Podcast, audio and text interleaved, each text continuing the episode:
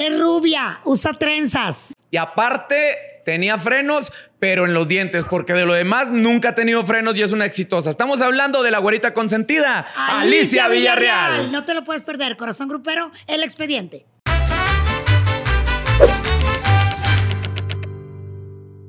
Estamos iniciando un podcast marca Morirás de una paisana, una chulada.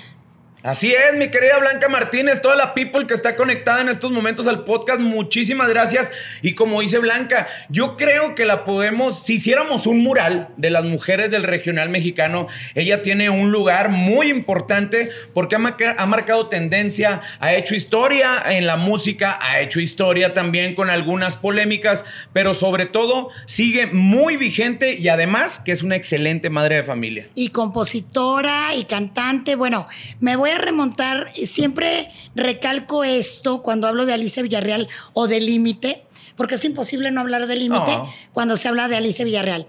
Todavía, hasta el día de hoy, yo tengo más de 30 años dedicada al regional mexicano y todavía, hasta el día de hoy, no existe ninguna agrupación que haya logrado en su primer disco vender más de un millón de copias. Ese récord sigue siendo de límite. Y por supuesto, vamos a hablar de nada más y nada menos que de las trenzas más importantes en el mundo regional mexicano de la gran señora Alicia Villarreal. Así es. Y pues vamos a comenzar. Ella empezó en Monterrey, Nuevo León, cantando en bodas, en lobbies de hoteles importantes de Monterrey. Eh, yo recuerdo mucho al dueño de un grupo que se llama Conspiración. Claro. Es un grupo muy importante de Monterrey. Jorge, Jorge es el dueño. Y es un grupo de bodas y fiestas, pero de alto nivel. Sí, sí, sí. O sea, no van a cualquier bodita, ¿no? Son de los que cobran como si, como si fueran famosos, ¿no? Así es, y con un equipo de iluminación y audio espectacular.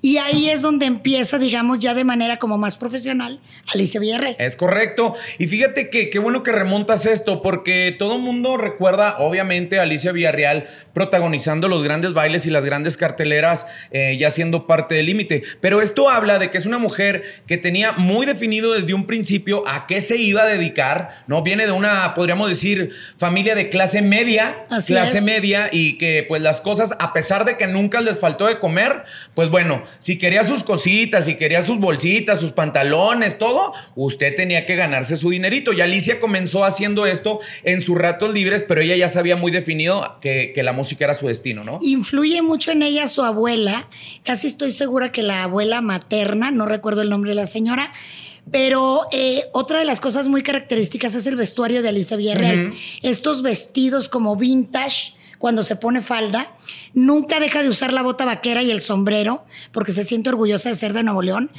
Pero la abuela, ¿en qué influye? En que en ese gusto por las telas antiguas, por la ropa vintage, por las faldas estas que de pronto saca, que además ella misma las diseña, se involucra y aparte, bueno, cuando empieza ella empieza con Límite, teniendo como productor a Jesús Carrillo, con este disco primero que fue, la verdad, todo un suceso en el regional mexicano. Y yo siempre he pensado que cuando hay un hueco por cualquier razón, empiezan a, empieza uno a ver a los nuevos. Así es. Fallece Celina y entonces de pronto empieza Límite a entrar. Yo la vi por primera vez en un lugar que se llama Far West en Monterrey hace muchos, muchos, muchos años y la vi y dije, wow, o sea, me encantó desde el, look.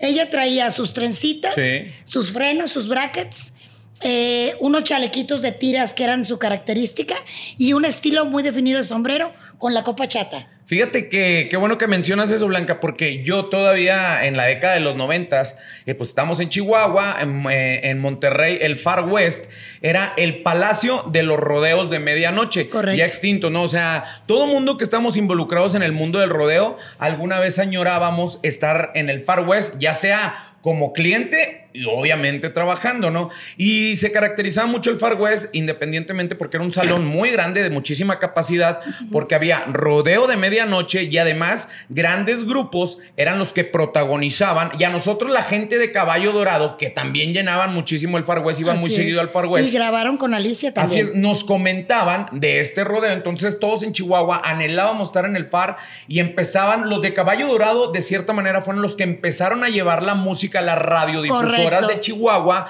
para que el límite fuera a empezar, eh, lo empezaban a tocar, pero ya se hablaba de la belleza de Alicia Villarreal. Ahorita pues nomás googleas tú y toda la onda. Pero antes, a ver, enséñame las fotos. No, te, tenías que esperar a que imprimieran el rollo fotográfico para, para ver las fotos de esa güerita, ¿no? Así es. Y sí, causaba totalmente sensación e incluso en los rodeos donde yo participaba, se vendían las fotos de los jinetes y se vendían ya las fotos de Alicia Villarreal, ¿no? Porque era como una aspiración de la, de la mujer en el mundo del rodeo. Así es, fíjate que en la revista que yo dirigía, eh, una vez hicimos una promoción y regalamos trenzas, era una diadema.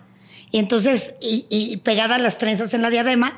Y entonces, eh, fíjate, una de las, fíjate, me acabo de acordar ahorita, una de las ganadoras, ¿quién crees que fue?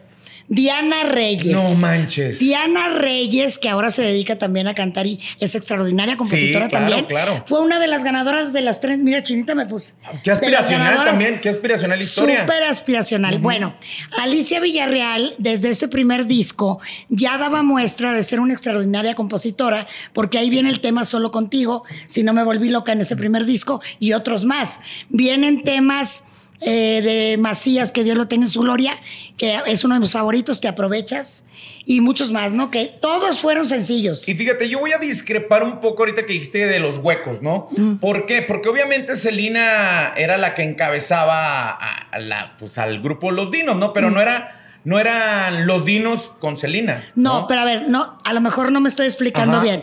No quiero decir ni comparar ni nada, pero sí me he dado cuenta que de pronto por ejemplo, se terminan los bookies y Temerario sube más. Ah, ok, eh, Se fallece Celina y estaban Ana Bárbara, esto y lo otro. No, Celina se cuece aparte. No, para eso iba yo, porque creo que no independiente. no, no, no, más bien yo te entendí mal. El, estúpido y el que se ofuscó fui yo. No, pero mira, yo aquí pienso que Celina como, como solista tenía un lugar totalmente.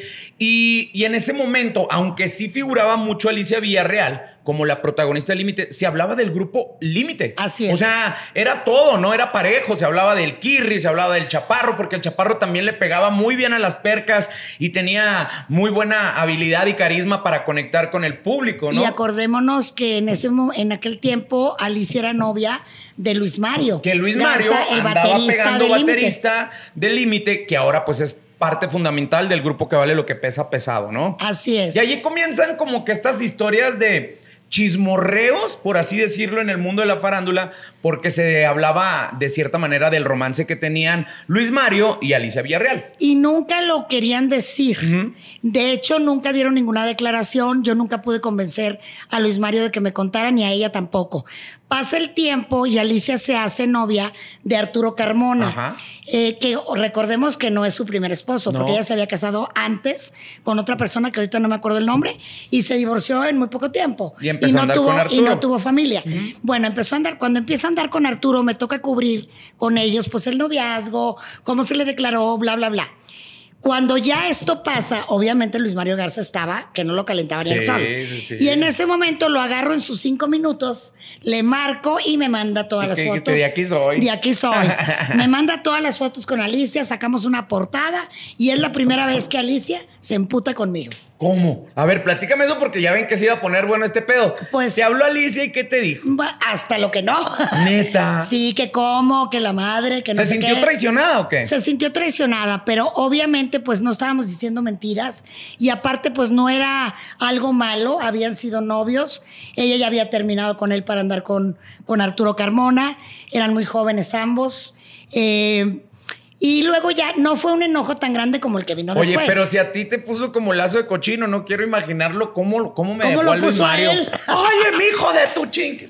Pues le ha de haber hablado para reclamarle todo y decirle por qué filtraba esas fotos, Por ¿no? supuesto. Y eran unas fotos muy bonitas, salieron en portada de Furia Musical, unas fotos de novios, ¿no? Preciosas. Y Luis Mario, sí creo que el amor de su vida fue Alicia Villarreal. Sí, Lo digo con todo respeto, amigo. Yo sé que ya estás casado y muy feliz, pero en aquel momento, pues sí.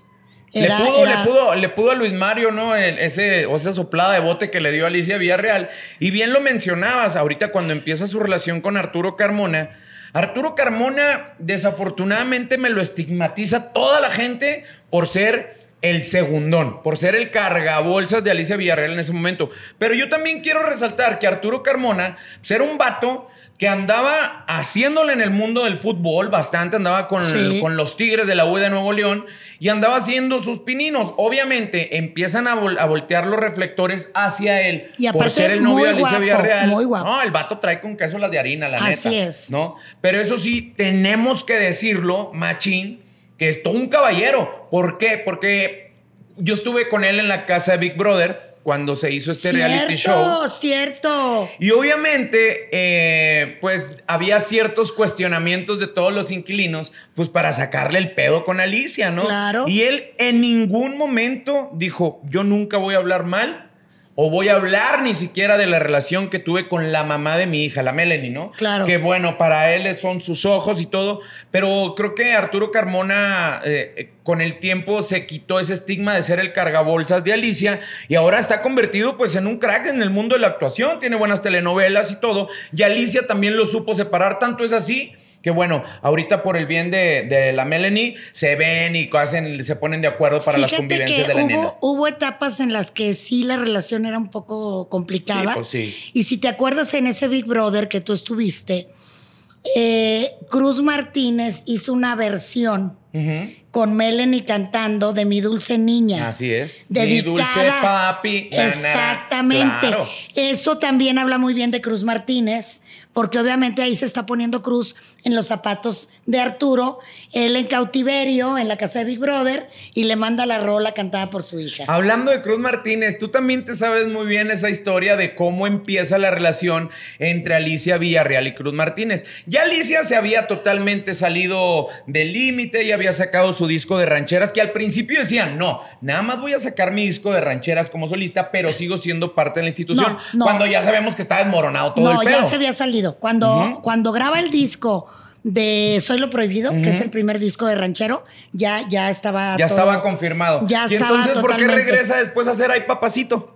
Que es un videazo también aparte. ¿Te acuerdas que lo hicieron en los carros y todo cuando esto ya había sacado su disco de ranchero Alicia? Ahí sí ya me hice Sí, bolas. Por y eso te digo, yo, entonces, este, ahí creo que regresan por compromisos. que Porque les faltaba a lo mejor un disco con la compañía. Con la compañera Y ahí todavía estaban juntos A.B. Cruz, que fueron quienes produjeron esa, ese disco. Y efectivamente, ahí se empezó a cocer el arroz. En el ay papacito valió madrecita. Así valió es. madrecita todo porque Cruz Martínez le empieza a poner muchísima atención, obviamente, a la belleza de Alicia y al talento que tenía Alicia. Así es. Y empiezan a hacer este amor, ¿no? Pero antes de eso, volviendo a Arturo Carmona, ella siempre ha sido muy buena compositora, pero cuando termina de una manera no muy grata con Arturo Carmona, hace la canción Te quedó grande la yegua. Un himno para ustedes, las un morras. himno para las mujeres y, y ella no quería al principio que se supiera que ella era la compositora y lo firmó con un seudónimo, La Rebelde.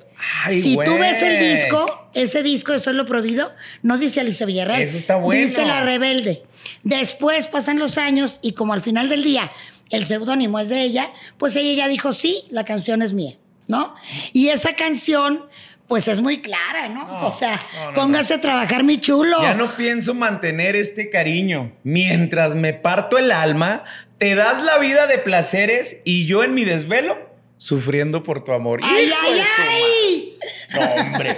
Y digo, la gente dice que se la dedica a Arturo. Arturo dice que en ningún momento se siente aludido. Pero era muy, muy obvio que después de esta relación viene este éxito que no le salió del- de, la- de los dedos, le salió del alma, Alicia. Así es, ¿no? del corazón y del alma. y Entonces de- sí traía dedicatoria especial. Yo creo que sí. Ahora, eh, cuando saca ella su primer disco de ranchero producido, ni más ni menos que por Homero Patrón, que Dios lo tenga en su gloria, eh, y Manolo Calderón, que también ya no está en este plano, estuvieron muy pendientes de esa producción, una producción extraordinaria que también rebasa el millón de copias desde que sale. No mames, y es que antes vender esas cantidades, porque eran, sí, o sea, ahorita tú dices un millón de descargas, un millón de views, pues bueno, cada quien le puede hacer un clic, pero antes vender esa cantidad de discos era un pedo. era un pedo, porque también combatías a la piratería, machín, ¿no? Entonces sí eran cantidades y cifras exactas en cuestiones de vender material discográfico, ¿no? Ahora, me toca a mí eh, entrevistar a Alicia, estar de invitada en un programa en Miami. Eh, pues lo voy a decir, con el, gordo y la flaca. El gordo y la flaca. Me toca, me invitan y me toca ahí hablar ahí estaba también Alicia y Cruz, y me toca a mí hablar, como entrevistarlos dentro del programa, y en aquel momento los dos me comentaron que la relación con los demás integrantes del Límite había quedado súper mal, que todos los integrantes habían hablado muy mal de Alicia y que no estaba de acuerdo, y Cruz Martínez apoyándola, por supuesto, al 100%, y, y esta mancuerna de Cruz Martínez y Alicia Villarreal, el primer disco que le produce Cruz no tiene el éxito esperado, pero este más reciente, donde tiene el dueto con La Josa, con el Daza y todo ese numerito. Me acaba de mandar un beso. Ay, wow.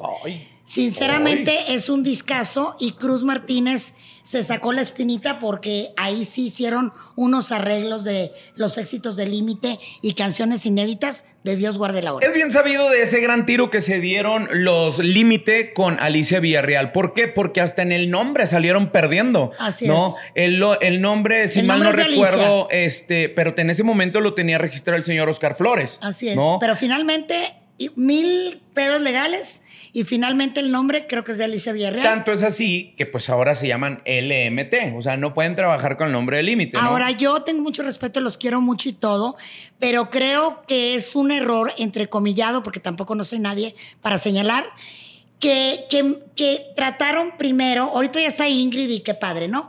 Pero no me acuerdo cómo se llama la primera. De buscar la sustituta idéntica. De Alicia, y pues Alicia no tiene sustitutos. No, no, no. O sea, mira, yo creo que siguieron con la tendencia de la mayoría de las agrupaciones, llámese pop, llámese rock, llámese de lo que sea, que cuando se sale un integrante, tratan de buscar a otra persona con las mismas características. Pasó con la gente de menudo. ¿Te acuerdas? cuando se salió René y la chinga. Ustedes ni van a saber también de mocos, ¿no? Con Playa Con Playa Entonces, de cierta manera, ellos trataron de buscar una sustituta en cuestión de imagen, pero no sabía, o sea, creo que no habían magnificado el potencial que tenía Alicia, que no era nada más una güera con trenzas, ¿no? y con una voz agudita, sino todo el talento. Y pues viene el primer fracaso de LMT con esta integrante, pues digo, tanto es así que, perdón y con todo respeto, pero ni siquiera recordamos su nombre, ¿no? Ahora, eh, Alicia también ha sido muy señalada por tener un carácter muy fuerte. Es una mujer que tú platicas con ella, tú has platicado muchas veces con ella,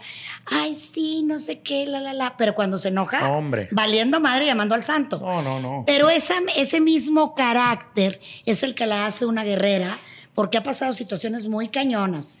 Creo, me atrevería a decir que una de las más fuertes fue definitivamente cuando embargan su casa por una demanda de un ex empleado o algo así, o ex empleada, no me ya acuerdo. Ya casada con Cruz Martínez. Ya casada con Cruz Martínez. Y lo que la marca de una manera muy importante es la muerte de su hermano Víctor. Totalmente. En que el accidente. yo me tocó verla devastada, me tocó entrevistarla devastada, porque era él el que andaba con ella como road manager o personal manager en todos los eventos y hasta se cuestionó dejar la carrera. Sí, es correcto. Creo que es donde Alicia eh, piensa sinceramente seguir en el mundo del espectáculo por lo que estaba totalmente desgarrada, ¿no? En ese momento. Y ya después de este incidente, ya había habido varios señalamientos. Bueno, la separación del límite, ¿no? Pelearse el nombre con el mismo Oscar Flores, eh, Arturo Carmona, La Yegua. Ocultar su embarazo de el Melanie. El embarazo de, de la y ahí Melanie. viene mi primer problema fuerte. O sea, el primero que dijiste las fotos de Luis Mario fue, eso fue pinche No, no, no. El pedo cosilla. mundial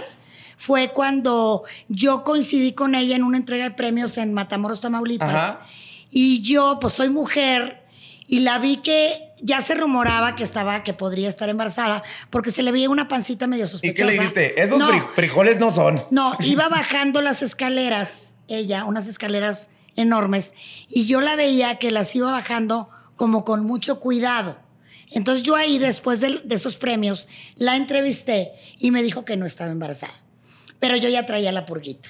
Y tenía una reportera que era Ana Berta Trujillo, que le mando un saludo, que también estaba embarazada. Hombre. Entonces mando yo a Ana Berta a Monterrey, Ajá. le enseño el acento de Monterrey, Ajá. la mando a Monterrey. ¡La Ana infiltraste! la infiltré. Hija Ana Berta madre. tenía una pluma que era grabadora. Ajá. Se la llevó y fue con el doctor a una consulta de ella porque ella estaba embarazada. Aún, ya sabes, abierta de Berta, una y el la tacto y la madre, ¿no? Bueno, y se pone, fíjate la suerte que tuve. El doctor, el ginecólogo, estaba en un seminario fuera y estaba su suplente en su consultorio. Y ella le empieza a decir que es amiga de Alicia, que ella la recomendó. O sea, metiendo aguja para sacar rilo. Y sacó Ajá. toda la hebra porque pues el médico sustituto pues no Ni tuvo- cuenta del pedo, Le ¿va? dijo el huevo y quien lo puso, cuánto tiempo tenía de embarazo. Casi casi le enseña la ecografía, ¿me entiendes? Mm. Entonces saco yo una portada.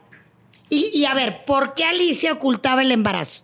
No por nada, porque cómo la criticaron por eso. Sí, sí, sí. No lo ocultó porque no quisiera decirlo. Ella quería darle la exclusiva a Cristina Saralegui. Ah. Ese fue el motivo. ¿Y tú la chapulineaste? Y la chapulineé. Entonces, y yo adoro a Cristina Saralegui, pero pues la chamba es la Sí, chamba. pues claro. Sacamos la portada y ahí sí Alicia se puso, bueno, furiosa. Sí, pues se le cayó el pedo en Miami con Cristina. No, ella fue con Cristina y ahí contó todo y todo muy bien. Pero No, obviamente ya no como exclusiva, ¿no? pues, y me imagino. Pero sí, como quiera, funcionó mucho porque en aquel tiempo, acuérdate que no había redes. Ah, no, pues claro, o sea- Entonces, un público era el de Furia y otro el de Cristina. Una cosa es que te lo diga el, el titular de ese pedo, a otra es que te saquen un, un una, una información la nota periodística, de Cristina ¿no? fue lo máximo porque pues ella habló con ella y ella le contó todo, o sea, todo maravilloso. Bueno, si dices que con, por el pedo de Luis Mario te habló y te puso una cagotiza, ¿qué te dijo en esta no, segunda? bueno, nada. O sea, me habló Oscar Flores y me dijo, oiga, Alicia no quiere hablar con usted jamás. La tiene totalmente vetada. Entonces pasa el tiempo,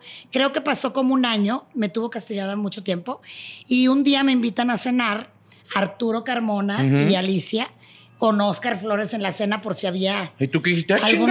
No, Ah, y dije, chinga. sí, ¿cómo no? Y yo lo primero que hice cuando me senté, después de decir buenas noches, fue, si en algo te molestó mi publicación, te pido una disculpa. Te pido que me entiendas que este es mi trabajo. Claro. Y que yo tenía que sacar la nota. Oye, qué cabrón para ti, Blanca, es ponerte en, en esa pinche tela de. Pero además te voy a decir una cosa, yo soy de conciliar. Yo no soy de, de pleitos ni mitotes. Mira, a mí me queda si claro. yo tengo que pedir una disculpa, la pido. Pero a mí me queda claro que no eres una persona malintencionada. En el tiempo que yo Ni- conocerte. ni amarillista tampoco. En lo más mínimo. Pero también que pues, el prestigio que tienes te avalan las exclusivas y todas las publicaciones que han hecho, ¿no? Y no estabas haciendo ni publicando ni mentiras ni nada malo, simplemente que te adelantaste a un trabajo periodístico que ya se eh, ronroneaba por ahí que Alicia estaba embarazada y tú lo hiciste de la manera más prudente. Si Alicia se enojó, pues bueno, pues que él se rasque. Si le da comezón, que se rasque, ¿no? Y fíjate que esa cena fue muy bonita porque ella, después de que yo le pedí perdón, también me pidió perdón. Eh, Arturo Divino, todo muy padre. O sea, esa cena terminó súper bien y a partir de ahí jamás hemos vuelto a tener un problema y creo que ni lo tendremos. Ahorita, eh, bueno, luego ha pasado cosas muy, muy fuertes. El matrimonio de Cruz y Alicia ha pasado por ires y venires Sí. muy fuertes. Sobre todo creo yo que el momento más álgido, no me dejarás mentir, es cuando le sale un hijo fuera del matrimonio a Cruz. A Cruz. Bueno, yo ahí es donde me empiezo ya a involucrar un poquito más en el trabajo, pues podríamos decirlo, ¿Periodístico? pues, periodístico. No soy periodista, pero pues sí me entero de chismes. A huevo. Ahí yo me entero del pedo porque también la separación de Cumbia Kings es muy señalada que fue Alicia Villarreal, la manzana de la discordia. Y ahí sí ¿no? yo difiero porque eso mismo dijeron con los Bookies. Ajá. Culparon a Cristian Solís, la esposa de Marco, de la separación de los Bookies y a Alicia de la separación, entonces, de Cumbia Kings. Pues bueno, yo Nada estaba, yo estaba en ese momento en el Hotel W, donde pues iba a ser un invitado especial por parte de los Cumbia Kings. Y totalmente, o sea, Avi se iba en una camioneta, Cruz se iba en otra, los Cumbia Kings se iban en otra.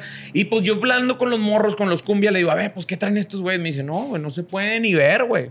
Traen unos pedos macizos, creo que es de lana y no sé qué. Y yo uno de Cumbia Kings, que no voy a decir su nombre. Por supuesto que no. Este, me dijo, no, güey, pues es que andan enojados porque Alicia vino y le metió cosas de auditoría en cuestiones de a Cruz. Ah, cabrón, eso no me la sabía.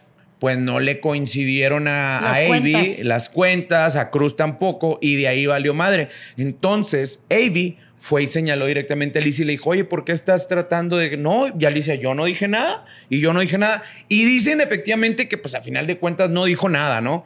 Eh, pero pues sí se señaló y ese fue un chisme muy importante que a final de cuentas ni se comprobó, pero pues aquí yo estoy, se lo estoy compartiendo de, de, lo que me enteré en ese momento. Se decían que las cuentas de los Cumbia entre Cruz y Avi no habían coincidido y Alicia lo único que dijo fue, oye, güey, pues ¿por qué no hacen las cuentas claras? Y eso fue lo que le molestó a Avi y por eso decidieron separarse. ¿Será verdad? ¿Será mentira? ¿Será yo, aquí la vieja se, del otro día? yo aquí se los estoy comentando, pero eso sí, fue un conciertazo impresionante y Alicia siempre, como una gran señora, se mantuvo al margen de ese problema, ¿no? Así es. Ahora, eh, otro de los momentos, yo creo, eh, complicados de Alicia Villarreal, y ahí me toca también estar muy cerca, y me duele mucho porque, bueno, por un lado, qué padre que volvió a ser mamá. Ella se embaraza del primer hijo que tiene con Cruz y apenas estaba en la, en la, exactamente, en la cuarentena y me toca entrevistarla por un nuevo disco que le produce ni más ni menos que Joan Sebastián.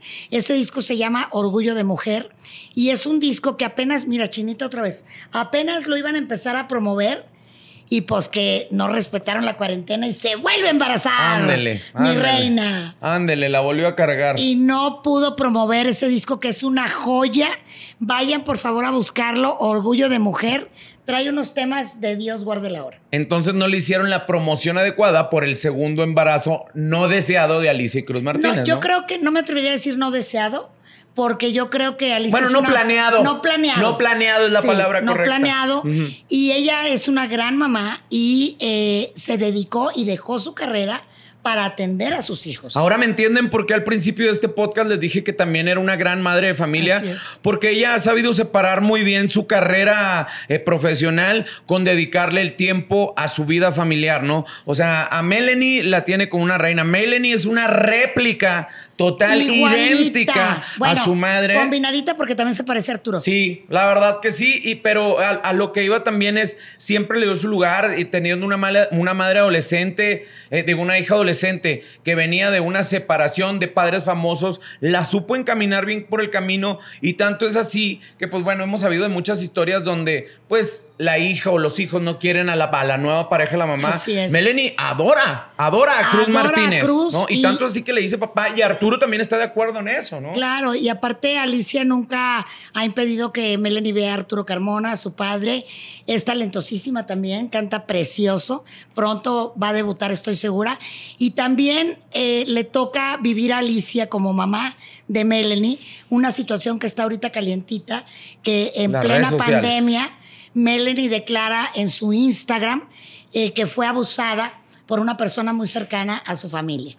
Eh, Alicia obviamente la apoyó al 100% y Cruz también. Sí. Ella, primero atacaron mucho pensando que no había tenido el apoyo, pero ella misma aclaró que claro que tuvo el apoyo tanto de Cruz como de Alicia Villarreal. Imagínate en qué momento también para Alicia, que siempre estuvo al pendiente del cuidado de su hija, y de repente en un abrir y cerrar de ojos, en un descuido o en una no atención, pasa lo que Melanie narró en, en- en sus redes sociales, ¿no? Sí, ahora otra cosa que quiero destacar de Alicia Villarreal, ella es muy buena administradora.